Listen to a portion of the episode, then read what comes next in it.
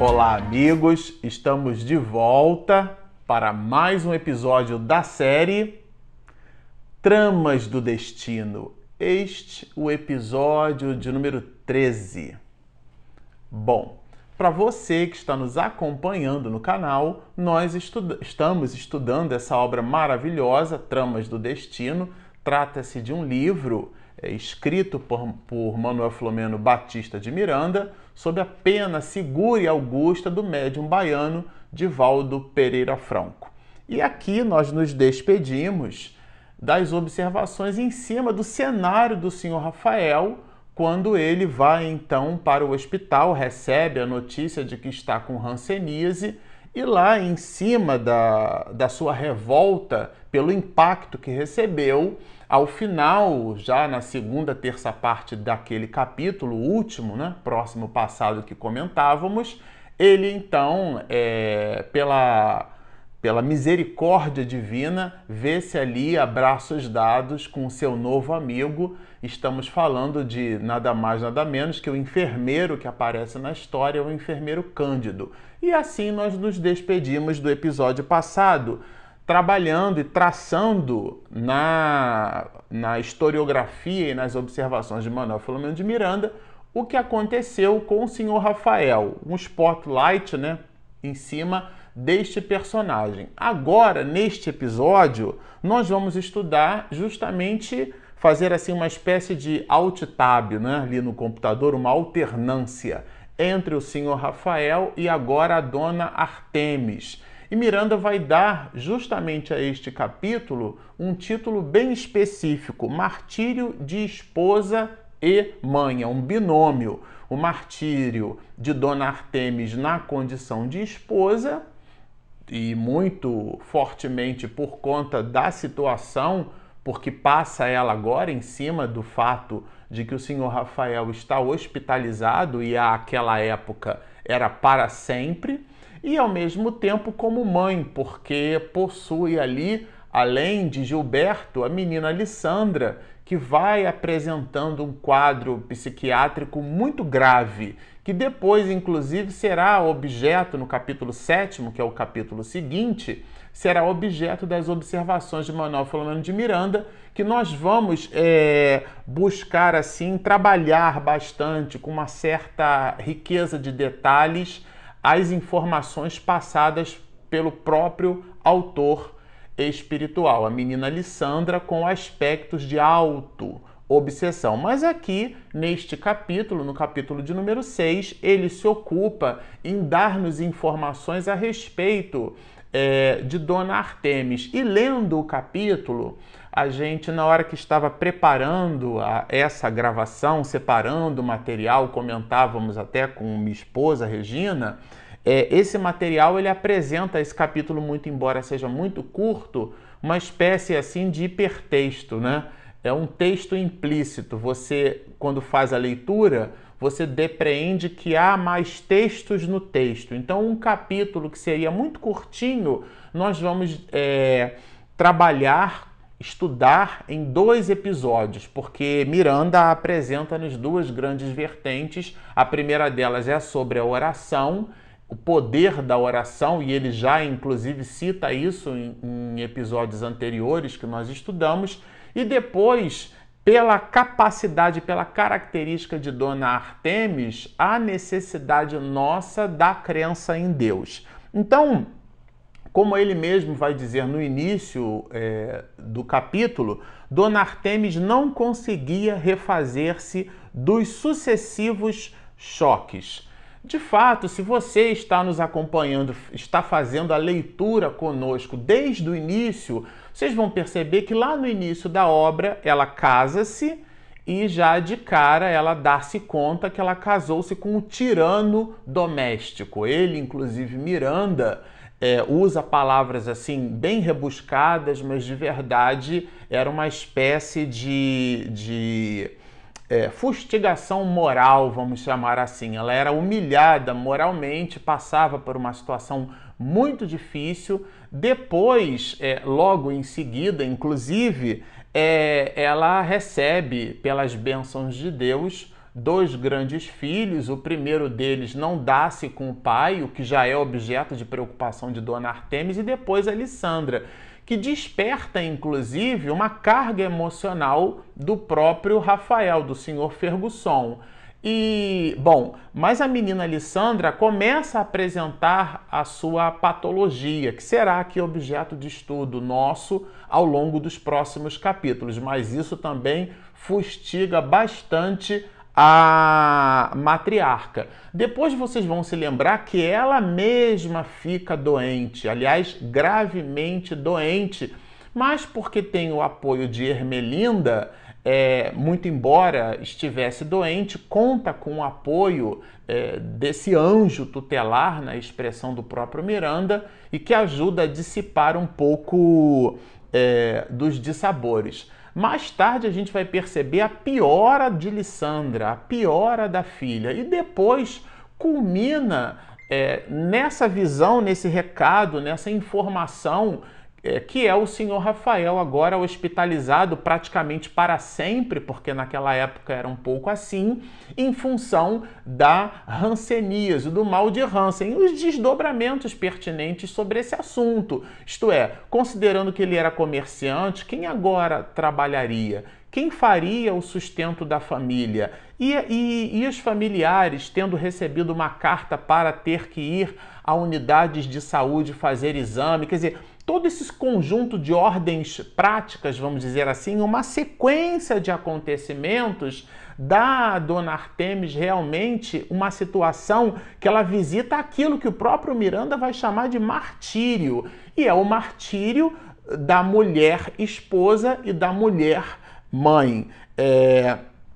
Então, Miranda, a esse respeito, vai produzir para nós na sequência as seguintes anotações. É sobre a menina Alessandra, né? Eram monólogos durante os quais exteriorizava tão excruciantes expressões de horror que estas inspiravam profunda compaixão.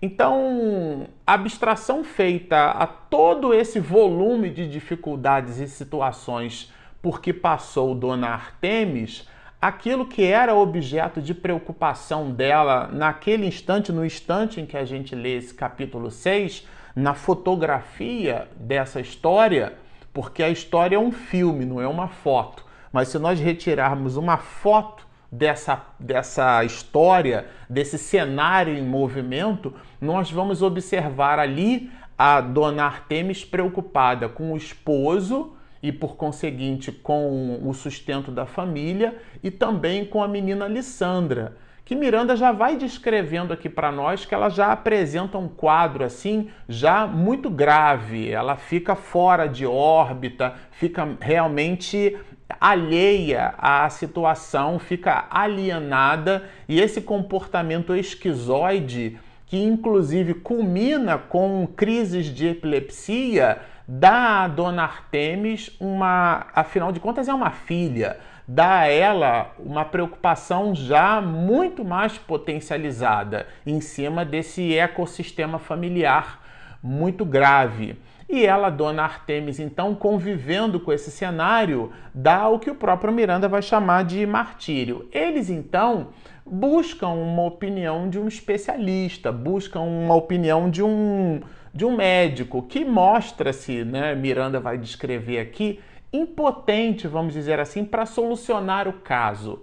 É, esse médico, sendo consultado, ele vai até a família, mas ele não entende muito o motivo pelo qual a menina Alessandra apresenta aquele tipo é, de, de manifestação patológica, muito embora seja classificado como um quadro psiquiátrico, mas por uma coisa ou por outra, depois que Dona Artemis fala do caso da família, isso norteia um pouco o raciocínio desse especialista. E Miranda vai justamente nessa direção nos escrever assim: o facultativo encontrou explicação para o grave trauma que a notícia espontânea causou à jovem, fazendo-se acompanhar de imprevisível frustração e consequente depressão moral.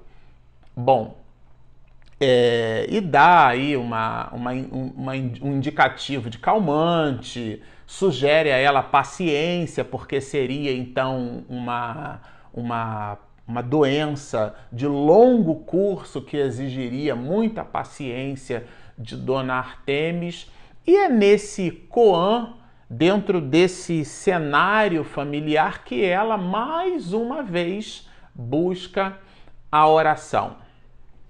E aqui, como vocês é, devem se recordar, em mais de uma oportunidade, Miranda cita o momento em que Ermelinda e Dona Artemis entram em oração. Na última oportunidade próxima passada, onde comentávamos sobre esse assunto, é, Dona Artemis e Ermelinda possuíam, na verdade, a presença de espíritos nobres e a própria mãe de Dona Artemis é quem é, influencia positivamente é, Ermelinda para que ela então agora sintonizando com com a matriarca de Dona Artemis, efetivamente pronunciasse palavras de, de esperança, de prospecção para o futuro, saindo um pouco daquela faixa de frequência pesada e Miranda faz anotações que nós comentamos da presença dos espíritos amigos naquele lar, modificando um pouco da psicosfera. Aqui, de novo, em função do quadro de Lissandra, é, volta-se Dona Ermelinda para os mecanismos de oração e Miranda dá-nos a seguinte anotação. Nos breves momentos que se permitiam entregar-se à oração, com que minoravam a ardência das aflições que as venciam inexoravelmente. Portanto, nos instantes é, de dor, tanto Ermelinda quanto Dona Artemis buscam a prece como mecanismo lenitivo. É, e aqui a gente quer aproveitar para justamente explorar um pouco desse aspecto é, colocado, trazido, inclusive algumas muitas vezes por Manuel Filomeno de Miranda, a nossa necessidade de oração em cima das adversidades. Né?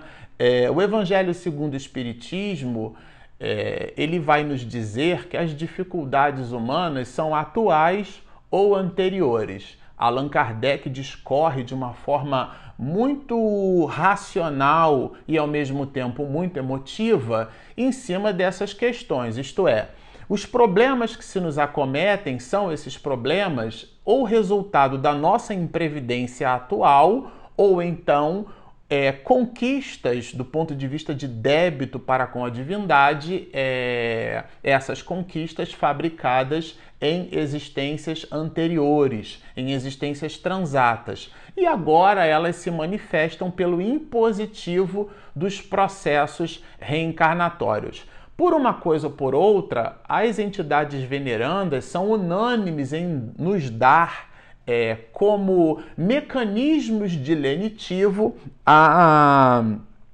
a oração.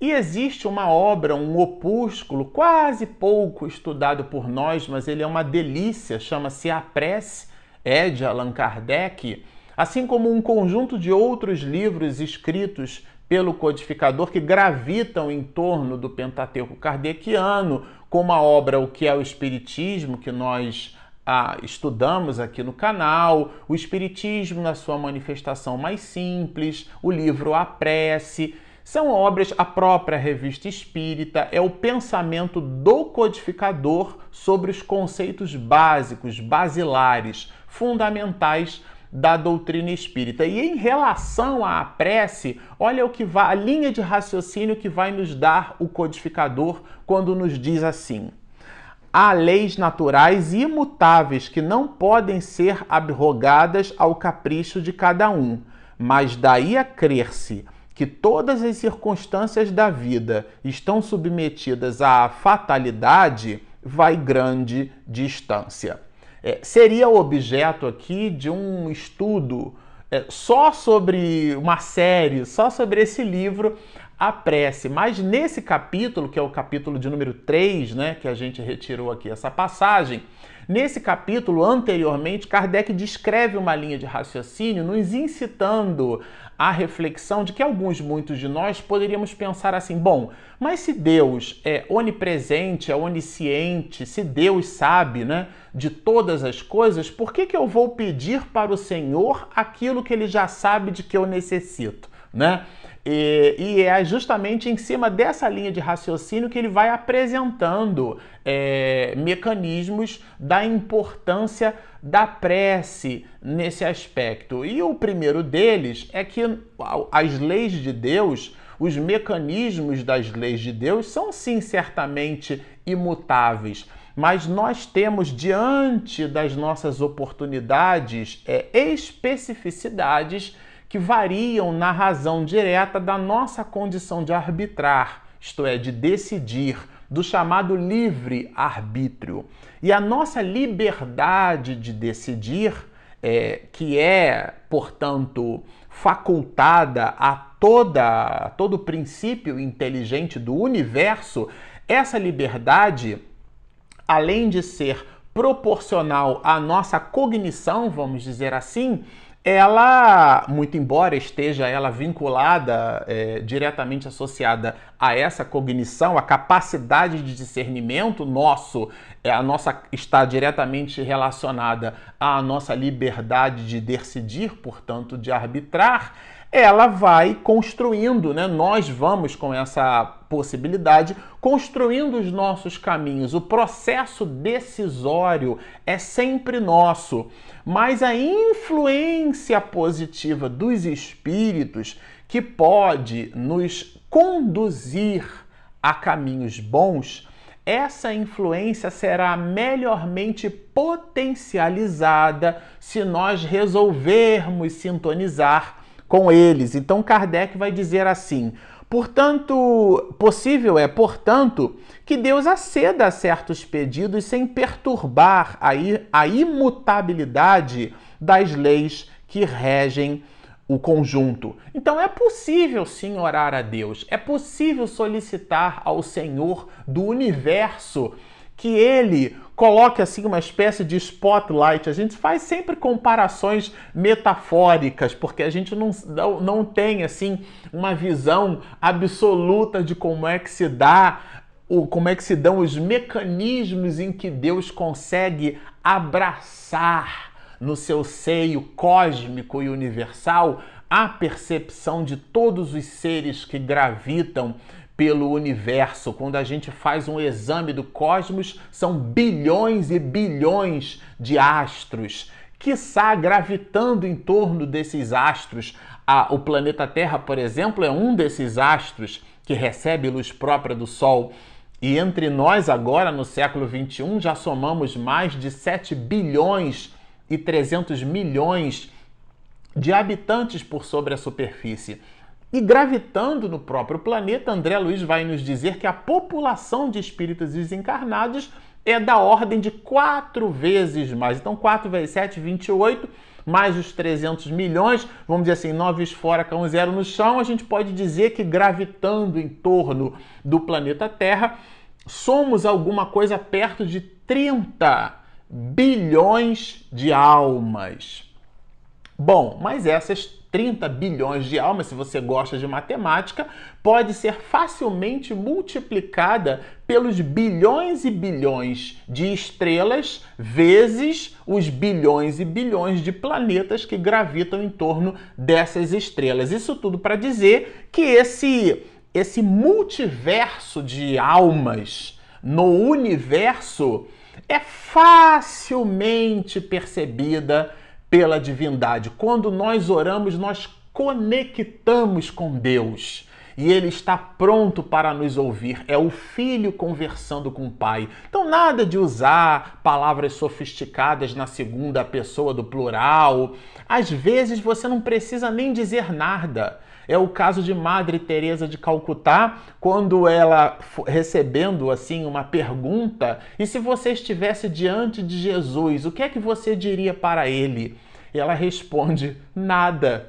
E, e o, que, o que você acha que ele diria para você? E ela vai dizer assim: nada. Porque às vezes o amor não precisa dizer nada. Aliás, às vezes não falar nada quer dizer muita coisa. Quem já não tem um filho ou esteve e quando de sua educação o rebento passa ao largo, ele não, nem olhou para você, mas você já sabe que ou ele aprontou alguma coisa na escola, ou ele está doente, sem você nem precisar tocá-lo para perceber que ele está com ou não com febre ou com alguma coisa. É uma espécie de sexto sentido muito mais potencializado nas mães do que propriamente nos pais mas os A, os pães, né? aqueles que são pais e mães ao mesmo tempo, sejam estes no sexo masculino ou feminino. Mas por uma coisa ou por outra, se essa sensibilidade nós possuímos em relação aos nossos filhos,